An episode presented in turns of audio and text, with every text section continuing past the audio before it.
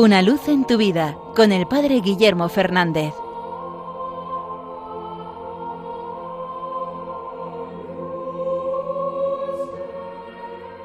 Saludos hermanos de Radio María.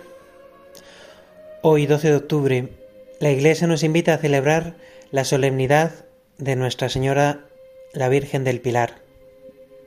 Esta advocación tan ligada a la historia cristiana de España es siempre una ocasión para renovar nuestra mirada a la Virgen, a la Madre de Dios.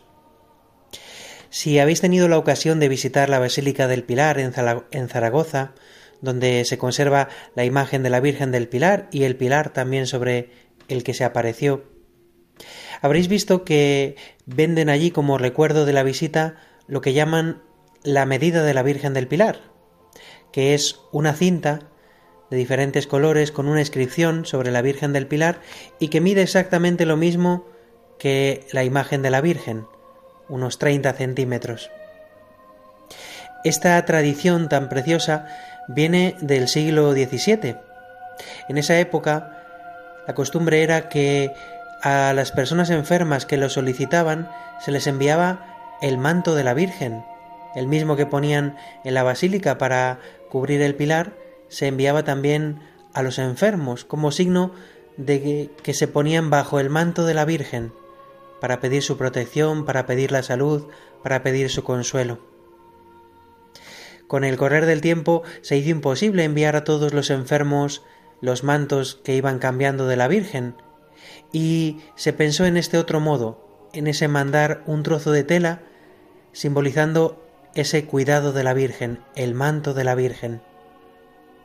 Hoy muchos seguro que llevamos esa medida de la Virgen del Pilar en el coche, o la llevamos en el bolsillo, o la tenemos en un llavero, o la llevamos incluso a modo de pulsera.